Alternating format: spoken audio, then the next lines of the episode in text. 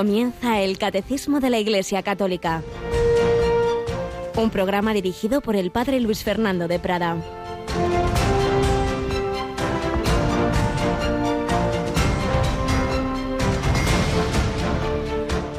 Sagrado Corazón de Jesús, por el corazón inmaculado de María, me consagro a tu corazón y me ofrezco contigo al Padre en el santo sacrificio del altar.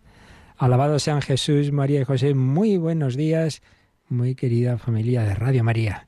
Rezo hoy estas palabras del ofrecimiento de obras tradicional del apóstol oración porque hoy uno, uno de los santos, cada día tenemos muchos posibles, porque la verdad es que es una floración de, de santidad tremenda la que ha hecho la vida de la Iglesia en sus veinte siglos. Pues uno de ellos es San Luis María Griñón de Montfort clave en la espiritualidad de la consagración a María. Pero toda consagración, en último término, es consagración a la Santísima Trinidad. La primera y principal consagración es justo de la que estamos hablando en el Catecismo, el bautismo. Yo te bautizo en el nombre del Padre y del Hijo y del Espíritu Santo es yo te consagro al Padre y al Hijo y al Espíritu Santo. Pero esa Trinidad se nos ha acercado en Cristo, en el Hijo hecho carne. Nos está hablando estos días el Evangelio de San Juan de ese acercamiento, de esa encarnación. Y a su vez, para ese unirnos a Jesucristo está María, la primera que se consagró a Él, la primera que se consagró a la obra de la redención. Y nosotros nos acercamos al Señor a través de María, a Jesús por María. Y uno de los santos que, que la divina providencia pues nos ha señalado para indicar, para profundizar en esta espiritualidad, San Luis María Riñón de Manfort, autor del famosísimo Tratado de la verdadera devoción a la Santísima Virgen, que tanto marcó a Carol Boitigua. De ahí tomó ese su lema, totus tus, ese ser todo de María, en toda su vida joven, luego sacerdotal, episcopal y finalmente como papa. Y también nosotros, pues cada año, especialmente en mayo, Queremos renovar esa consagración, ser todos de María, que es ser todos de Cristo, que es ser todo del Padre, claro. Por eso cada mañana ofrezcámonos, consagremos, consagremos el día al Señor a través de María. Yo me consagro a ti, me consagro a tu corazón, es decir, a Jesucristo, en cuanto que nos ama con un corazón humano, un corazón redentor, un corazón herido. Pues sí, unidos en Él, vamos a pedir al Señor vivir bien este día y bueno, vamos a recordar de nuevo, aunque ya lo hemos hecho algún otro día, aparte de saludar a nuestra Natalia Otero. Buenos días, Natalia. Buenos días, padre, y buenos días a todos nuestros oyentes. Bueno, tenemos a nuestros voluntarios de copias que no dan abasto, ¿verdad? Efectivamente, y recordar a nuestros oyentes que si quieren esa preparación a la Virgen María de San Luis María, que lo pueden hacer llamando a nuestro teléfono de atención al oyente.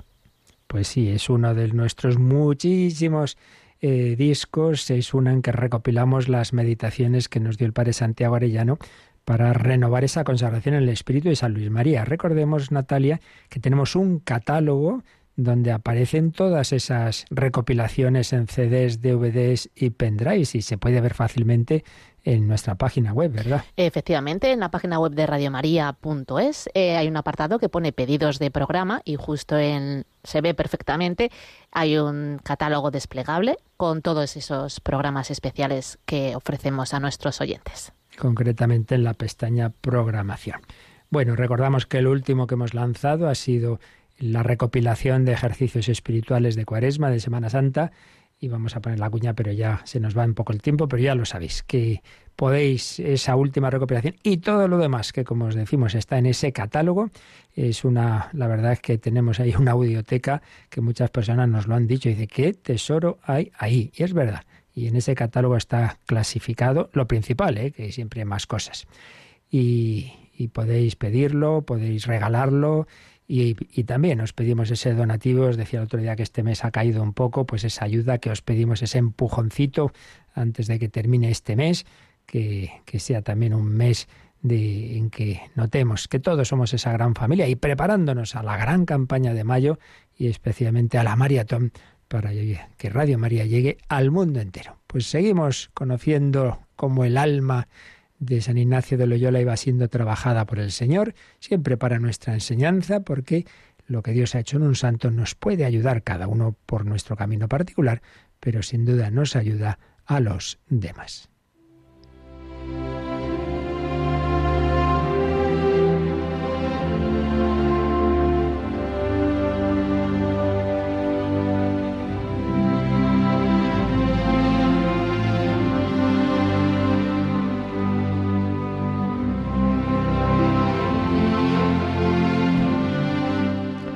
Ignacio de Loyola. Estábamos leyendo de lo que llamamos su autobiografía cuando cuenta cómo, superada esa etapa tan dura de escrúpulos, de terribles tentaciones, desolaciones, hasta ganas de suicidio, como Dios pues le fue iluminando, como con esa gracia de Dios y también con la humildad y saber pedir ayuda al confesor, eso fue pasando y entró en una etapa de muchas iluminaciones del Señor, de muchas gracias, a veces incluso extraordinarias, algunas visiones, y nos decía cómo Dios le trataba como un maestro de escuela a un niño, enseñándole así, desde cero casi, pues aprendiendo todos los rudimentos de la vida espiritual. Y eso lo indicaba con cinco puntos. Ayer leímos los dos primeros de esas especiales ayudas del Señor y lo que él iba aprendiendo. Y vamos al tercer punto que señalaba. En la misma Manresa, a donde estuvo casi un año, después que empezó a ser consolado de Dios y vio el fruto que hacían las almas tratándolas, dejó aquellos extremos que antes tenía. Ya se cortaba las uñas y cabellos. Así que estando en este pueblo, en la iglesia de dicho monasterio, oyendo misa un día y alzándose el corpus domini, vio con los ojos interiores unos como rayos blancos que venían de arriba. Y aunque esto, después de tanto tiempo, no lo puede bien explicar, todavía lo que él vio con el entendimiento claramente fue ver cómo estaba en aquel santísimo sacramento Jesucristo nuestro Señor. Bueno, como veis, en este punto hay dos indicaciones muy distintas. La primera es que después de esa etapa bastante habitual en los santos conversos que han llevado una vida de pecado, y cuando se convierte muchas veces tiene una etapa así como un poco radical en el mal sentido, pero bueno, que Dios permite porque porque es bueno que, que haya también ese decir, caramba, que yo me porta muy mal, yo quiero compensar, pero es verdad que, que caían esos extremos, pues ya está, yo que he sido muy presumido, siempre aquí arreglándome mi pelo, mi no sé qué, pues ya está, se dejaba el pelo de cualquier manera, no se cortaba las uñas y luego ya digo, bueno, no, no, esto no es aquí he hecho un guarro, esto no, esto no es la santidad, ¿no? Bueno, es normal tener ese, esa etapa, pero esa iluminación del Señor, ese irse centrando, ese irse tranquilizando, pues también le hizo ver que no estaba ahí la cosa, que no se trataba de ir de cualquier manera, que no por eso uno es más santo. Pues sí, también tomemos nota porque a veces y es una tentación. No es que sea precisamente la tentación más habitual en nuestros tiempos, pero puede darse personas buenas y que, y que no sé, van así como un poco raras. Si no se trata, el cristiano no es un, bicho raro que tiene que ir con un aspecto de siendo un laico y como si fueras un monje ahí por la calle, no sé. Eh, es un tema siempre de discernimiento y que San Ignacio aprendió. Pero la segunda indicación que hace en este punto no tiene nada que ver. Es como entre las luces que Dios le fue dando, pues también estaba esa iluminación de cuando en la Santa Misa el sacerdote hacía la consagración y la elevación, cuando se eleva la sagrada forma y el cáliz, y para que lo puedan adorar todos los fieles, pues tuvo esa, esa, por un lado, como una cierta visión, una luz, pero sobre todo una luz en el entendimiento. Siempre han dicho los místicos, como Santa Teresa, que es más importante la visión intelectual que no la imaginativa. Lo imaginativo, bueno, pues cosas que tú puedes ver que nunca son la realidad, son, bueno, pues como un ejemplo que, que un catequista pone a los niños, a veces el Señor hace eso, pero no hay que poner nunca la fuerza en las imaginaciones, en las visiones, porque repito, en realidad no son la realidad como tal, sino la manera en que Dios intenta mostrárnosla.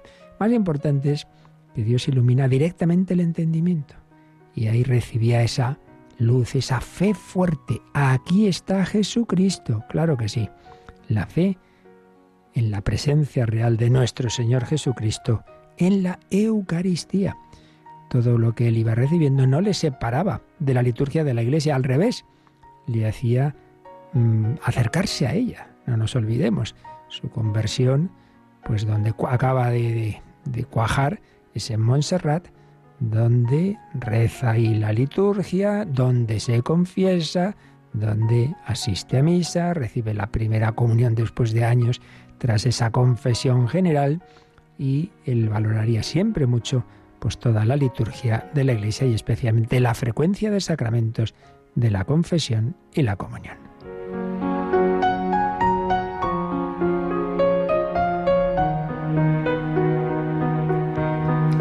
Pero sigue contándonos cuarto punto.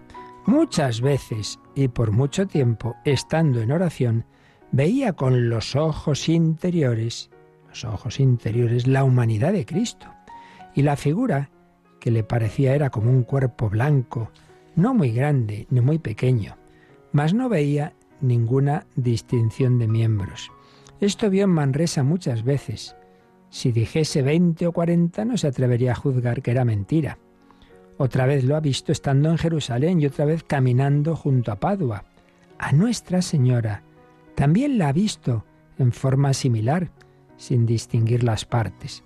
Estas cosas que ha visto le confirmaron entonces y le dieron tanta confirmación siempre de la fe que muchas veces ha pensado consigo, si no tuviese la escritura que nos enseñase estas cosas de la fe, él se determinaría a morir por ellas solamente por lo que ha visto. Bueno, pues aquí vemos que en efecto Dios nuestro Señor con San Ignacio, como con Santa Teresa, no con otros santos, ¿eh? porque en cambio Santa Teresita, por ejemplo, apenas tuvo mm, luces así de este, este, tipo extraordinarias, visiones, etcétera, fue un camino mucho más sencillo. Con cada uno Dios tiene su estilo, su camino. Pero ciertamente a San Ignacio, que le iba a encomendar a darle una misión de muchísima relevancia en la Iglesia, pues Dios nuestro Señor, por un lado, permitió mm, esas oscuridades muy fuertes, pero también le dio estas luces no menos fuertes y estas confirmaciones de la fe, como él dice, aunque no hubiera la Biblia, aunque no hubiera una enseñanza de la Iglesia, por lo que Dios le había mostrado, él no tenía ninguna duda sobre los misterios de la fe. Había tenido visiones de la Trinidad, oíamos ayer, y aquí nos habla de la humanidad de Cristo, sin detalles, sin si es que cómo eran los ojos, no, eso no, pero veía que estaba ahí el Hijo de Dios, Dios verdadero, pero como hombre. Y es que tanto en San Ignacio como en Santa Teresa es muy importante una mística no así abstracta, eh, no se sabe muy bien de a qué se refiere, sino no, no, no, no. El Dios hecho carne, el Verbo, Jesús, la humanidad de Cristo la humanidad de Cristo y a María también, a Nuestra Señora, como la suele llamar San Ignacio. Y todo eso le confirmó de tal manera los misterios de la fe que estaría dispuesto a morir por ellos. Esa es la señal de que esto era verdadero, pues que nos lleva a la fe, no a cosas raras, a la fe, a la fe católica. Y finalmente vamos a ver un quinto punto, que es lo que decía. Una vez iba por su devoción a una iglesia que estaba poco más de una milla de Manresa, que creo yo que se llama San Pablo, y el camino va junto al río, y yendo así en sus devociones, se sentó un poco con la cara hacia el río, el cual iba hondo, y estando allí sentado, se le empezaron a abrir los ojos del entendimiento, y no que viese alguna visión, sino entendiendo y conociendo muchas cosas, tanto de cosas espirituales como de cosas de la fe y de letras, y esto con una ilustración tan grande que le parecían todas las cosas nuevas. Y no se puede declarar los particulares que entendió entonces, aunque fueron muchos, sino que recibió una grande claridad en el entendimiento, de manera que, en todo el discurso de su vida, hasta pasados sesenta y dos años, coligiendo todas cuantas ayudas haya tenido de Dios, y todas cuantas cosas ha sabido, aunque las junte todas en uno, no le parece haber alcanzado tanto como de aquella vez sola.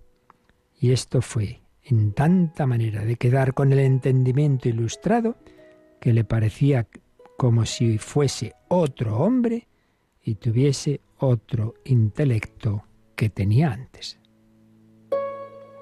Bueno, pues es lo que se llama la eximia ilustración del Cardoner, ese río del que habla. Dios puede iluminar en cualquier momento, en la iglesia, en la naturaleza, como fue en este caso, en cualquier momento. La vida cristiana es gracia, gracia de Dios.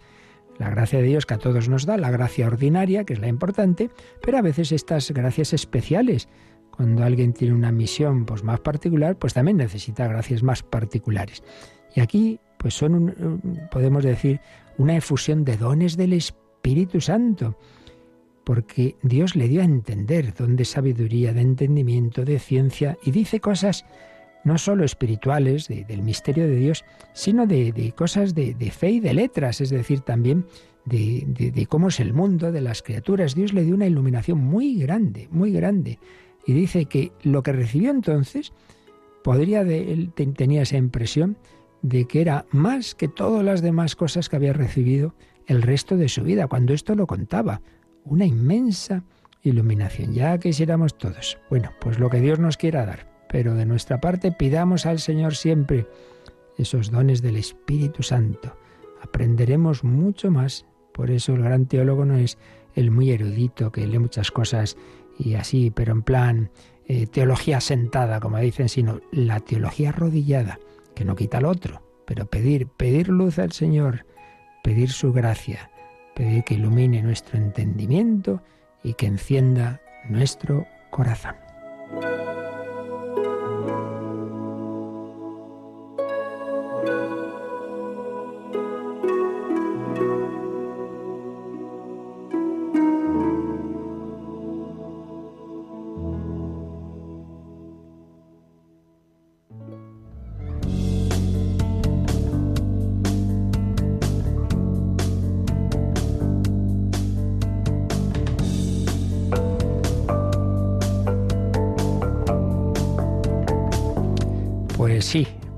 Esas luces del Espíritu Santo, pero ojo, muy importante, San Ignacio que recibió esa gran iluminación y aprendió más ahí que en toda su vida, no por eso dejó, como ya veremos más adelante, de ponerse a estudiar.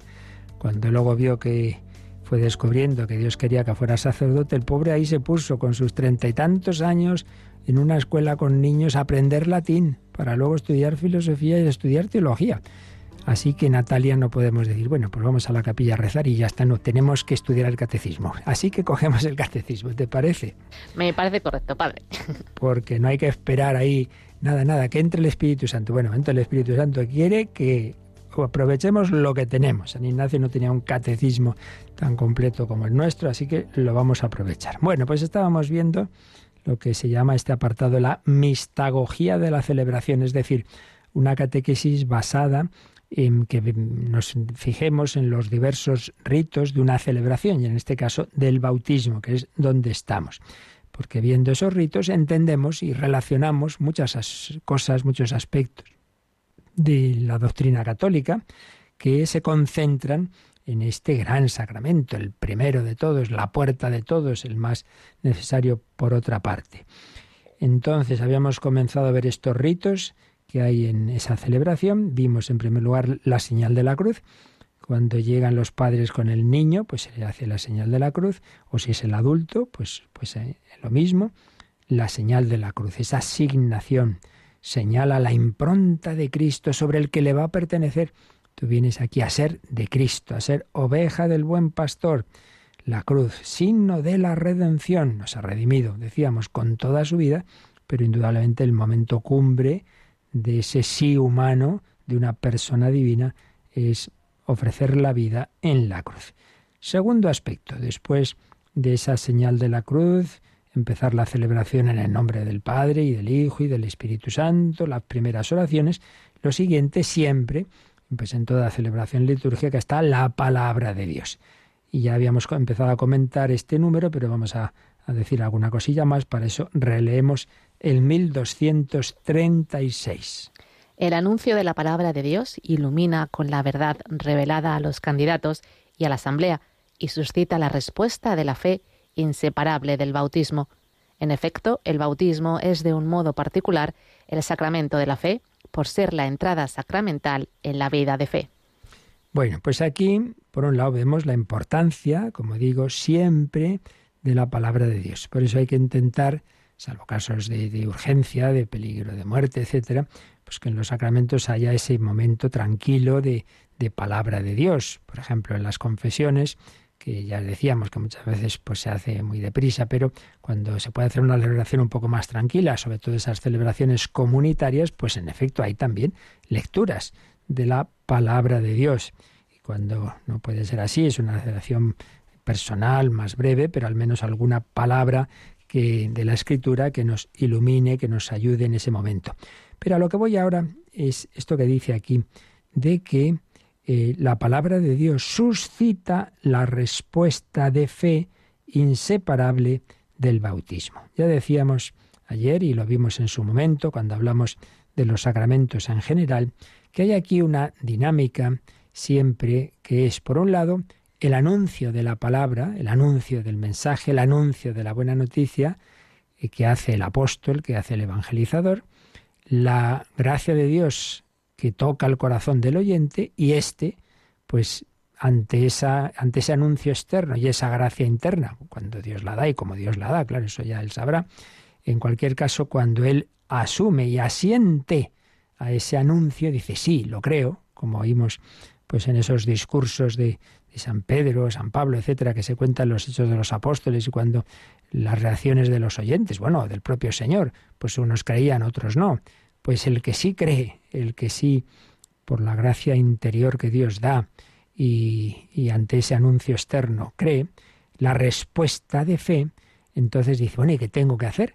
Y ahí es donde viene, pues, decir, bueno, pues el Señor ha dicho que el que crea y se bautice, se salvará. Entonces, la, la, fe, la respuesta de fe, la respuesta de quiero adherirme a Cristo, pues encuentra a su vez esa otra respuesta. Pues mira, el modo de adherirte a Cristo y de entrar en su cuerpo místico en la Iglesia es el bautismo. Entonces aquí hay un círculo no vicioso, evidentemente, sino virtuoso. La fe nos lleva al sacramento, pero a su vez el sacramento aumenta nuestra fe. Tiene que haber una fe inicial, porque si tú no crees nada, que es dentro de ese sacramento? Magia. No, tiene que haber una fe que evidentemente en el adulto es esa fe que le lleva a querer pedir el bautismo, ese, toda esa iniciación que de la que habíamos hablado, el catecumenado, etcétera, porque ya tiene una fe inicial que Dios ha suscitado en su corazón a través del testimonio de alguien o a veces directamente, ¿no? Los conversos que han tenido esa luz fuerte, empezando por, por Saulo y siguiendo por, por André Frosar, bueno, siguiendo, saltando al siglo XX, André Frosar, por ejemplo, etcétera, etcétera. Esa luz interior de Dios, ese anuncio, pero en cualquier caso la respuesta de la fe. Y entonces dicen, ah, claro, pues el, Señor que se me ha comunicado, pues aquí lo, ya lo decía, ¿no? Que el camino para unirse con Él, para consagrarse a Él, es el bautismo. Entonces, la fe lleva al bautismo. Y a los que ya estamos bautizados y estás ahí un poco flaqueando, ¿qué tienes que hacer? Acude a los sacramentos. Tienes suficiente fe para confesarte, para comulgar. Esto ya lo hemos contado y tuvimos una racha larga, eh, así como ahora estamos hablando de San Ignacio, tuvimos también una época que fuimos resumiendo la vida de Carlos de Foucault, pues como él había sido educado en la fe, pero luego pues con una mala vida de pecado, etcétera, pues sintió como que había perdido por completo la fe. Pero no era tan con, por completo, siempre quedaba una llamita. Y de hecho, cuando él ya, después de muchos ir para aquí, para allá, en muchas circunstancias de su vida, vuelve a París y, busca la verdad y busca a Dios y tiene el testimonio de esa prima suya muy religiosa que le ayudaba mucho y se hace amigo de, aquel sacerdote y tal y cuando aquella mañana va a confesar, perdón, va por la mañana a la iglesia donde el padre este Ubelín estaba confesando y le dice, padre, ayúdeme, yo quiero creer. Y el padre le dice, pues confiésate, pero, pero si no tengo fe, que sí, que sí, confiésate. El padre vio que sí que tenía la suficiente fe para dar ese paso de la confesión. Y ahora te doy la comunión, pero padre, sí, hazme caso. Y en efecto, fue a confesar y comulgar y pumba, esa, esa llama que era muy pequeñita que quedaba de, de su fe infantil, el Espíritu Santo sopló sobre ella a través de los sacramentos y creció de tal manera que en efecto tuvo la certeza de, no solo de que Dios existía, sino que era Jesucristo el Señor de su vida y que se quería consagrar a Él. Desde que conocí a Dios me he dado cuenta que solo puedo vivir para Él, diría después. Entonces vemos de nuevo esa dinámica. La, un mínimo de fe al menos lleva al sacramento y el sacramento aumenta la fe. Y esto vale para la oración. Si hacemos oraciones porque creemos que hay un Dios que nos escucha, pero haciendo oración crece nuestra fe.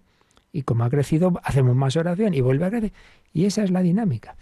Entonces, el primer paso no es el sacramento. El primer paso es, es la fe que ha sido suscitada por el anuncio externo y por la gracia de Dios interna. Y tenemos el caso especial, en efecto, en que parece que no es así, es el del niño. El niño primero recibe el sacramento y luego creerá, sí, pero ya hemos dicho que eso es así porque sí que tiene que haber la fe de alguien, que es la de sus padres. El niño es bautizado en la fe de sus padres o padrinos u otra persona que se responsabiliza de esa educación en la fe, de la misma manera que no le ha preguntado si quiere vivir, ni le ha preguntado por el nombre que le pone, ni le pregunta si quiere comer, ni beber, y, ni ir a la escuela. Eso no se pregunta porque ya los padres entienden que eso es bueno, pues también le transmiten esa fe y mm, en esa fe recibe ese bautismo que luego después tiene ciertamente que asumir de una manera personal. Pero bueno, lo que nos interesa aquí es que siempre está esa dinámica entre fe y sacramento. Y dependiendo del sacramento y de las circunstancias, pues ese mínimo de fe para acudir al sacramento será más o menos, más o menos. Por ejemplo, siempre se ha planteado, y ya lo trataba San Juan Pablo II en, la exhortación apostólica Familiares Consorcio, y luego los papas posteriores, un tema delicado, que es el de aquellas parejas que se casan por la iglesia y dice uno, pero tienen fe. Y bueno, pues en ese caso, ya, digo, ya lo indicaba Juan Pablo II, pues no hace falta una fe eh, maravillosa de, ser personas practicantes y tal. Basta menos, porque es un sacramento, digamos, de un, de un, tiene una base natural fuerte y contener, hombre, evidentemente que crean en Dios, claro, sí, son ateos, entonces ya sí que soy perder el tiempo, pero que tampoco hace falta eh, la misma fe que para comulgar, por ejemplo porque eso sí que tiene, necesita una preparación y, hombre, estar en gracia de Dios, confesarse, patatín, patatán. Pero caso del sacramento del matrimonio, pues no, no pide lo mismo. En fin, por eso es, aquí siempre hay un tema de discernimiento de ver cada caso. Pero lo que aquí nosotros podemos recordar es esa mutua circularidad de anuncio que suscita la fe y la fe que lleva al sacramento. Fe, sacramento, sacramento, fe. Y como aplicación práctica para nuestra vida, de los que ya estamos bautizados, que si te vienen esas dudas de fe, que, mira, tú acude más a los sacramentos, aunque te parezca que no, que no te lo acabas de creer. Yo lo he contado muchas veces que de un joven universitario, pues en una etapa así de oscuridad, de dudas, pues una vez fui a confesarme, padre, padre, me confieso que no tengo fe. Y el santo sacerdote viejecito, que estaba muchas horas en el confesionario, me dijo, hijo mío, si no, te tuvieras fe, no te confesarías. Y digo, anda, pues tienes razón. muchas veces nos hacemos líos y pensamos que la fe es, no sé, entender todo. Pues no, pues claro que no entendemos. Si la Virgen y San José no entendieron cuando el niño Jesús les respondió aquello en el templo, pues, pues eran ellos, pues que pues ya está, no pasa nada. La fe no es entender, ni es sentir aquí dando botes, oh, qué maravilla, no. Es fiarme, fiarme de Dios y se nota en cómo actúa uno no en lo que entiendes y en lo que sientes. Entonces yo actuaba confesándome porque tenía fe. Pues ya está, tú acude más y más a los sacramentos y pídele al Señor que aumente tu fe, como esa fe de estos niños que cantan aquí en este coro del Antoniano, ese, centro de estudios de los franciscanos en Roma, y tienen este canto precioso, la bendición de San Francisco al hermano León. Benedicione a frate Leone. Vamos a escucharle y a pedir al Señor que nos aumente la fe, como esa fe sencilla pero profunda de los niños.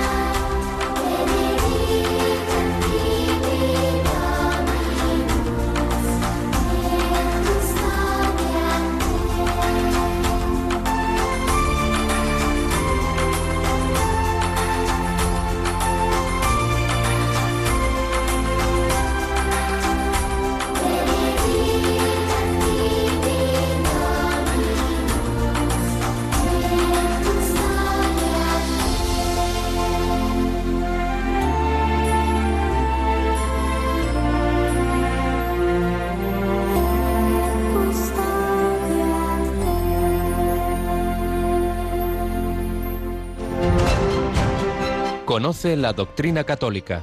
Escucha el catecismo de 8 a 9 de la mañana, de 7 a 8 en Canarias. Y los sábados a la misma hora profundizamos en los temas tratados en el programa En torno al catecismo.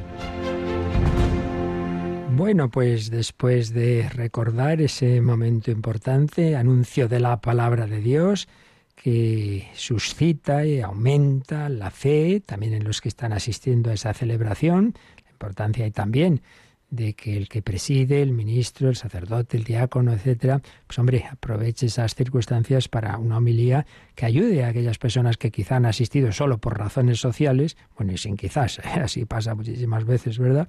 Y que, hombre, que aproveches para hacer un anuncio significativo, ¿no? Que pueda también tocar su corazón. Pero después de eso, vamos al siguiente rito.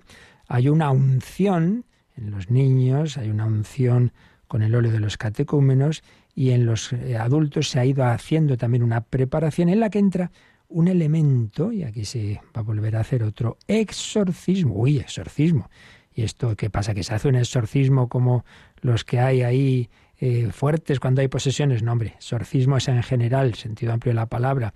Es una oración en la que se pide a Dios la liberación de cualquier influencia del demonio. Otra cosa son las influencias ya gordas, digámoslo así, fuertes, que la más fuerte es la posesión, en cuyo caso sí que es un exorcismo mayor. Bueno, vamos a ver cómo lo resume esto el número 1237. Puesto que el bautismo significa la liberación del pecado y de su instigador, el diablo, se pronuncian uno o varios exorcismos sobre el candidato. Este es ungido con el óleo de los catecúmenos o bien el celebrante le impone la mano y el candidato renuncia explícitamente a Satanás. Así preparado, puede confesar la fe de la Iglesia a la cual será confiado por el bautismo. Bueno, pues aquí tenemos un tema de fondo importante que ya explicamos en su momento. Muchas veces pues nos hacéis preguntas de, temas que ya se han visto y claro, no podemos volver a explicar todo cada vez. Y cuando estuvimos hablando de la creación, al principio del credo, eh, de los ángeles, ahí es donde hablamos del demonio. Siempre podéis buscarlo en nuestro podcast, pues que ahí dediqué varios programas, ¿eh? sobre todo la doctrina católica sobre el demonio. Entonces, aquí, claro, presupongo eso. Presupongo que Dios ha creado lo visible y lo invisible. Lo invisible se refiere a los espíritus puros o ángeles. Dios solo ha creado ángeles buenos, pero también ellos, como nosotros, invitados por Dios a vivir en la amistad con Él, a, tener una relación esponsal, podemos decir, con Él, en el sentido de esa unión íntima con el Señor, lo cual presupone la libertad, porque Dios nos invita a unirnos con Él por amor, por amor. El amor tiene que ser siempre una, una respuesta libre. Y aquellos ángeles que no quisieron esa, que no aceptaron esa invitación, que se cerraron en sí mismos, que prefirieron vivir desde su autosuficiencia y no desde la gracia de Dios, desde la filiación, sino aquí yo soy el que manda, esos son los que a sí mismos se convirtieron en demonios. Y como pasa cuando un, un niño bueno, una pandilla de niños, y alguno ya va creciendo y va entrando en malos caminos, pues siempre quiere arrastrar a los demás, ¿verdad? El adolescente que se va metiendo en vicios quiere tirar de los demás. No dice, oye, no hagáis lo que yo, que soy muy malo. No, no precisamente. Sino que les invita a hacer esto, a hacer lo otro, venga, prueba esto, venga, vamos a beber, mira este porrito que me han dado. Bueno, pues eso hace el demonio también con nosotros. Y esa es la acción ordinaria, y esa es la principal, y esa es la lucha que tenemos todos, la tentación, la tentación. Pero eso no quita que también a veces el demonio pues tiene otro tipo de influencias más llamativas, de muy diverso tipo, que aquí no es el momento de explicarlo, que digo, ya lo hicimos, y, y, que pueden llegar incluso a esa posesión, es decir, a ese dominio, nunca sobre el alma, con lo profundo del alma, ese, ese santuario íntimo de la voluntad, de la conciencia, donde el hombre se decide, eso no, pero sí que puede dominar su cuerpo, sus palabras, es tremenda, y a veces posesiones que, que en fin, que no son ninguna broma que los que se ríen de estas cosas, en fin, no sé si aconsejarles o no que estuvieran en, un exorcismo de esos en los que pasan algún, ya, ya me contarán luego si lo creen o no lo creen. Pero bueno, el caso es que en el bautismo hay un primer exorcismo, pero ya digo, no el exorcismo mayor que se da cuando hay estos casos de posesión. Por eso vamos a leer, que aquí nos sugiere el catecismo, que leamos el número 1673, mm, que es está al final de esta parte de la liturgia, porque después de los sacramentos veremos los llamados sacramentales, y uno de los sacramentales son las bendiciones. Y el exorcismo, a fin de cuentas, viene a ser una especie de bendición especial. Vamos a ver qué nos dice eh, este número, que, que, que ya digo, ya se llegará a él, pero vamos de momento a anticiparlo por lo que tiene que ver con, con, lo que vemos aquí. En el bautismo se hace un exorcismo sencillo de una oración, pero en cambio existe este otro exorcismo ya mayor del que nos habla este número, 1673.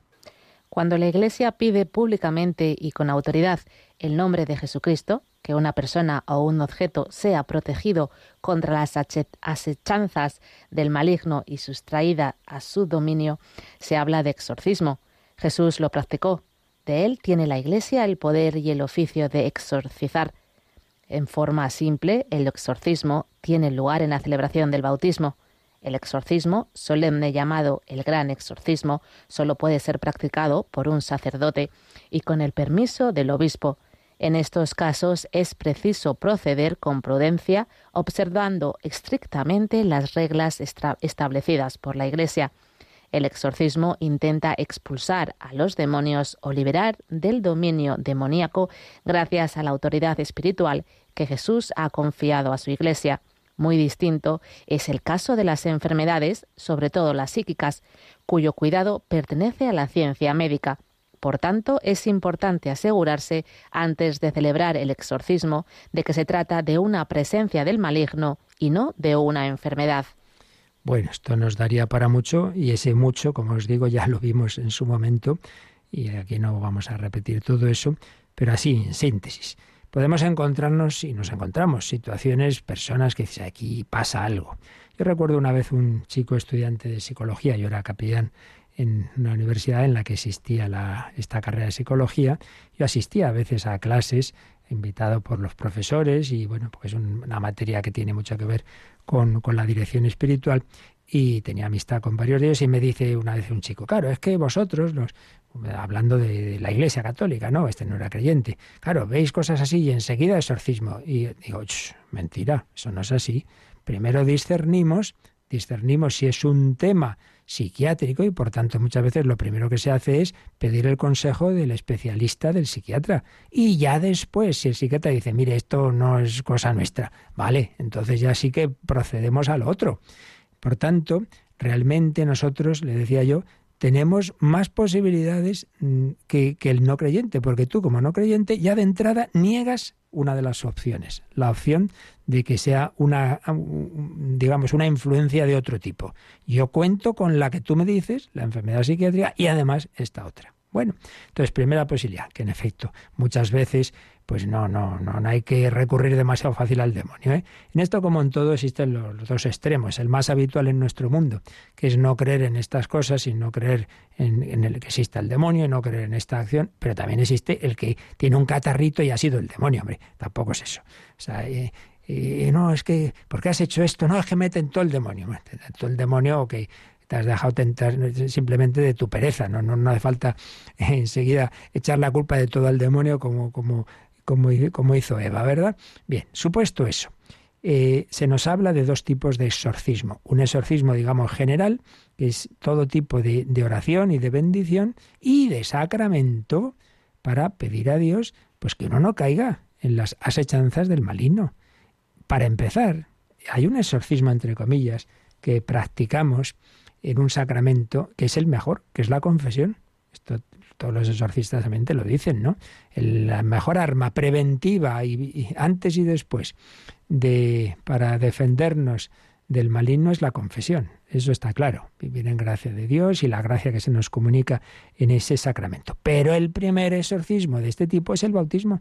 Porque es la primera vez, claro, uno está, el niño ha sido concebido en pecado original, pues hombre, ahí hay un cierto dominio del demonio. Pues eso es lo que ya desaparece se quita ese pecado, esa situación de enemistad de Dios y, uno pasa a ser propiedad de Cristo, nada de estar bajo el dominio del demonio. Ese es el exorcismo eh, sencillo, simple, pero está este otro gran exorcismo o exorcismo solemne, cuando ya ves que aquí hay una hay algo más, ahí ya hay una influencia en el cuerpo, en algo de, de esa psicología de esta persona, entonces ya incluso llegando a esa posesión, que a veces son terribles, como os digo, y entonces ahí ya hay que hacer ese exorcismo y ese no, puede hacerlo, yo no puedo hacerlo. Eso tiene que ser un sacerdote, o sea, así como el exorcismo amplio, de, invocar a Dios, de, pedir al Señor que, que, quite toda influencia del maligno en cualquier persona, eso lo puede hacer cualquier sacerdote, y internamente, incluso cualquier cristiano, una oración, ¿no? Siempre es bueno hacer pero lo que ya es el exorcismo en nombre de Jesucristo, Satanás, al de este, eh, eso ya solo puede hacerlo, pues dado que es un tema muy delicado, pues sacerdotes bien preparados, nombrados por el obispo, porque quien tiene la autoridad es Jesucristo y Jesucristo la comunica a su iglesia que es jerárquica y que eh, actúa a través de los sucesores de los apóstoles, que son los obispos, y que a su vez el, el obispo es el exorcista principal de la diócesis, claro, pero como no puede hacer todo, pues normalmente nombra eh, algún, algún o algunos sacerdotes con esa misión. ¿De acuerdo? Y ese ya es el exorcismo solemne. Pero aquí estamos hablando de ese otro exorcismo, de esa oración en la que simplemente pues se pide al Señor que esté bautizado, pues que lo defienda siempre frente a las influencias del maligno. Vamos a leer también, Natalia, el 1294, que está un poquito más adelante, porque ya decimos que esto, este exorcismo se hace con una unción, la unción con el óleo de los catecúmenos. Y precisamente, como veremos mm, en el sacramento de la confirmación, que es donde está este número, ahí se habla de, de cuáles son las diversas unciones del cristiano. Y menciona esta también, 1294. Todas estas significaciones de la unción con aceite se encuentran en la vida sacramental la unción antes del bautismo con el óleo de los catecúmenos significa purificación y fortaleza. La unción de los enfermos expresa curación y consuelo. La unción del santo crisma, después del bautismo, en la confirmación y en la ordenación, es el signo de una consagración. Por la confirmación, los cristianos, es decir, los que son ungidos, participan más plenamente en la misión de Jesucristo y en la plenitud del Espíritu Santo que éste posee al fin de que toda su vida desprenda el buen olor de Cristo. Bueno, pues ya lo veremos, pero simplemente para que tengamos ya esa visión de conjunto, de diversas unciones que recibimos en los sacramentos. Pero aquí la que nos interesa es la que acaba de mencionar la segunda frase de este número, la unción antes del bautismo con el óleo de los catecúmenos significa purificación, purificación de, de todo lo que sea pecado e influencia mala, y fortaleza, fortaleza frente a las asechanzas del enemigo. Entonces, volviendo ya al número donde estamos, el 1237, releamos, puesto que el bautismo significa la liberación del pecado, liberación del pecado, todos los pecados que ha habido antes desaparecen, quedan perdonados, y de su instigador, el diablo, liberación de cualquier dominio de ese instigador, del diablo. Por eso se pronuncian uno o varios exorcismos sobre el candidato, porque puede haber habido, ya digo, en el adulto, pues una preparación donde se haya hecho varios ritos. Este es ungido con el óleo de los catecúmenos. O bien el celebrante le impone la mano y el candidato renuncia explícitamente a Satanás. Y así preparado puede confesar la fe de la Iglesia, a la cual será confiado por el bautismo. ¿Qué quiere esto decir? Bueno, ya lo decíamos el otro día, que en el bautismo, y lo renovamos todos en la vigilia pascual, hay una doble acción. Por un lado, doy la espalda al mal, esto se hacía originariamente en los primeros siglos, eh, se empezaba mirando a Occidente, la puesta de sol, la oscuridad. No, no, yo no quiero mirar a, la oscuridad, me doy la vuelta. Es renunciar, y eso es lo que mm, decimos cuando se pregunta, ¿renuncias a Satanás? Sí, renuncio. A todas sus obras, sí, renuncio. A todas sus seducciones, sí, renuncio renunciar a, para ello necesito esa gracia de Dios, me han dado este óleo de los catecúmenos que me fortalece en esa lucha, y en cambio, crees en Dios Padre, no es solo creer con la cabeza, es me confío a, como dice aquí este número, me entrego a, quiero seguir a Jesucristo, quiero ser hijo de Dios, no quiero nada con el maligno.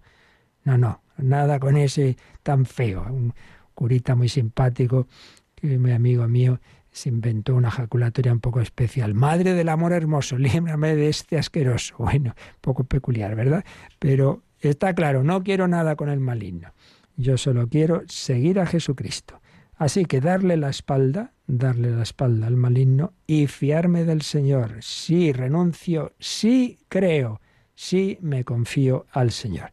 Terminemos leyendo, que nos lo sugiere también el Catecismo, repasando el 189, que precisamente, pues eh, hablando de eso, de, de, la profesión de fe, el sí creo, el sí fiarme, el sí entregarme, pues cuando empezábamos, justo cuando empezábamos a comentar el credo, nos decía lo siguiente, 189.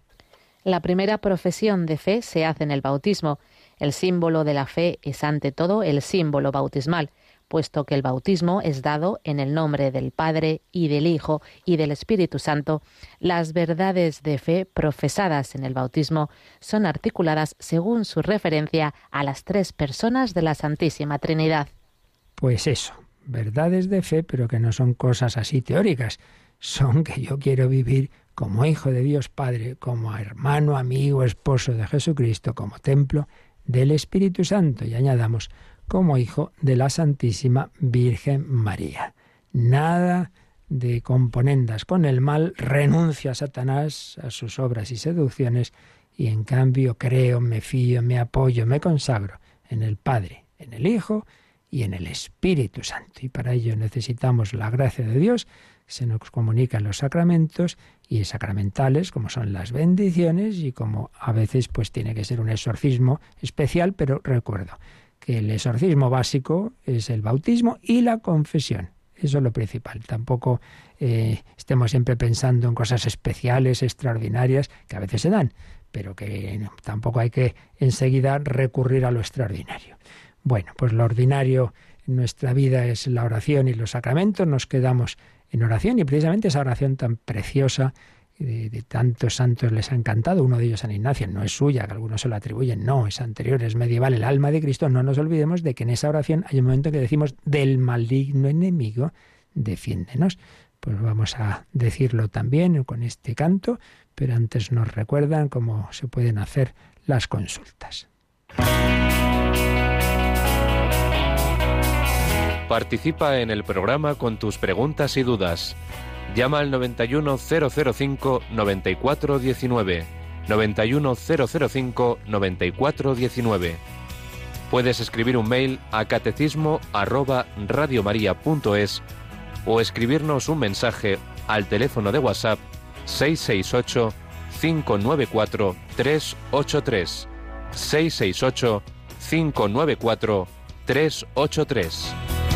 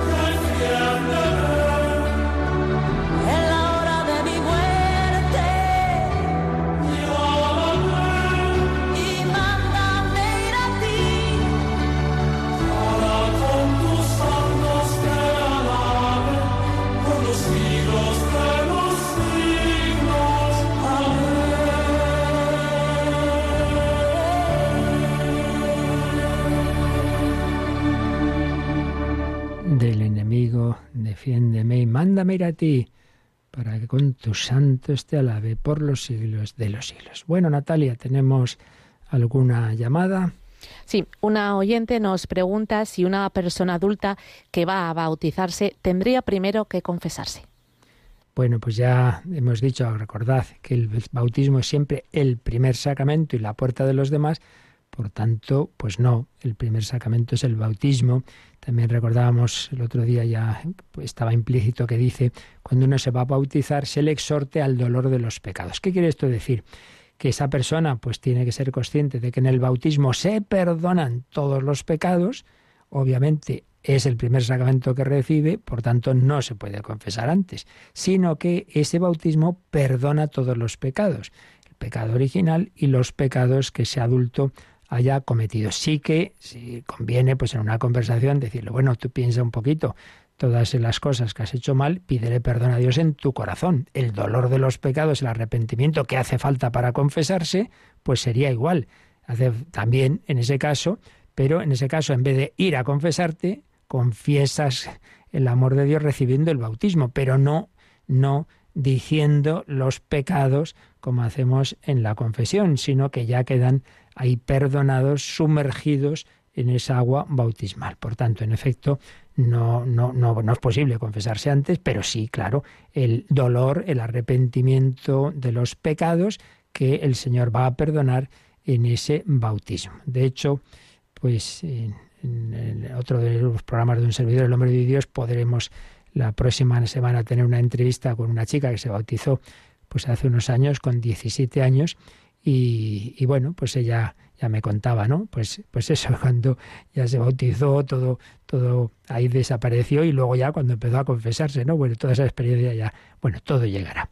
Muy bien, pues lo dejamos aquí y os recuerdo que Estamos pues recibiendo muchas peticiones de esas recopilaciones de los ejercicios espirituales, que ahora nos recordarán también esa, esa recopilación lo que tiene, y que os pedimos ese empujoncito, esas ayudas, esas oraciones, también esos donativos, y que nos vayamos preparando a este mes de mayo, que ya lo tenemos encimita, para nuestra gran campaña, para que Radio María siga extendiéndose en España y en el mundo, en la lucha que tenemos contra el maligno enemigo, que desde luego ahí está también eh, achuchando por muchos lados, haciendo tanto daño a la humanidad, pero con la confianza de que Jesucristo y María, por supuesto, siempre tienen la última palabra y vencerán. La bendición de Dios Todopoderoso, Padre, Hijo y Espíritu Santo, descienda sobre vosotros. Alabado sea Jesucristo.